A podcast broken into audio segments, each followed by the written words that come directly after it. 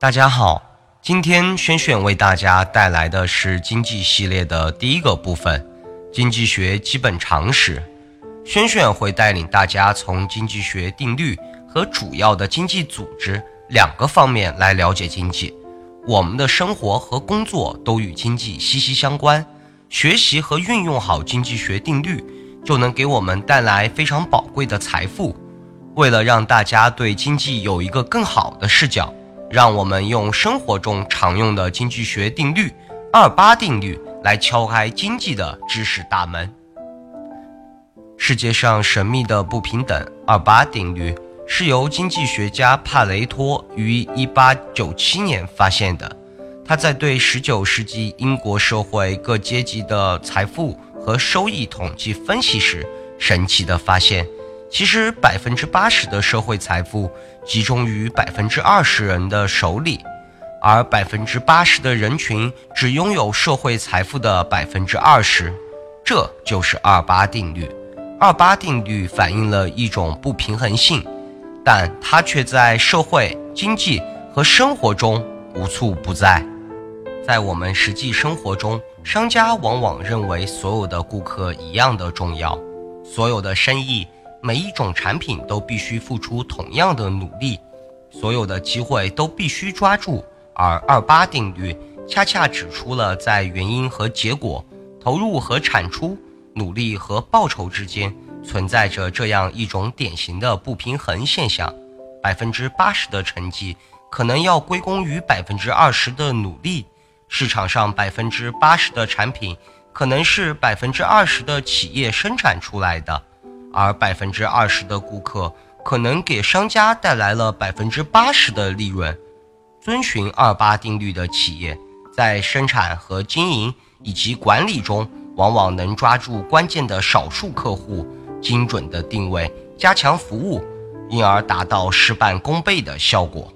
美国企业家威廉·穆尔在为格力登公司销售油漆时，第一个月仅赚了一百六十美元。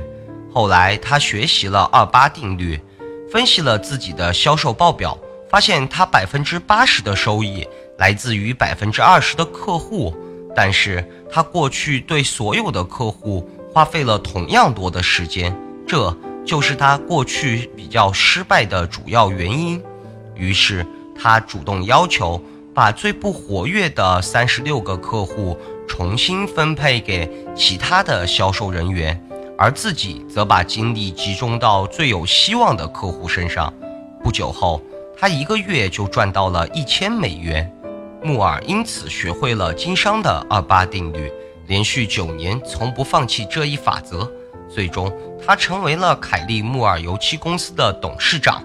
很明显，二八定律为我们揭秘了这样一个真理，那就是在投入和产出、努力和收获。原因和结果之间，普遍存在着不平等的关系。小部分的努力可能可以获得较大的收获，其关键作用的小部分，通常还能主宰整个整体的产出、盈亏，甚至是成败。了解了二八定律，我们就应该知道，人的时间和精力都是非常有限的。想要真正的做好事情，就要学会合理的分配自己的时间和精力。工作中要尽量避免全部的时间和精力花费在琐碎的事情上，要学会抓住主要矛盾和主要关系。我们应该把百分之八十的精力花在那些能够产生关键作用的百分之二十的事情上面去，也就是那几件事情做到卓越，而不必强求每件事情上都要取得成功。我们必须学会锁定少数而能完成的人生目标。而不必追求抓住所有的机会。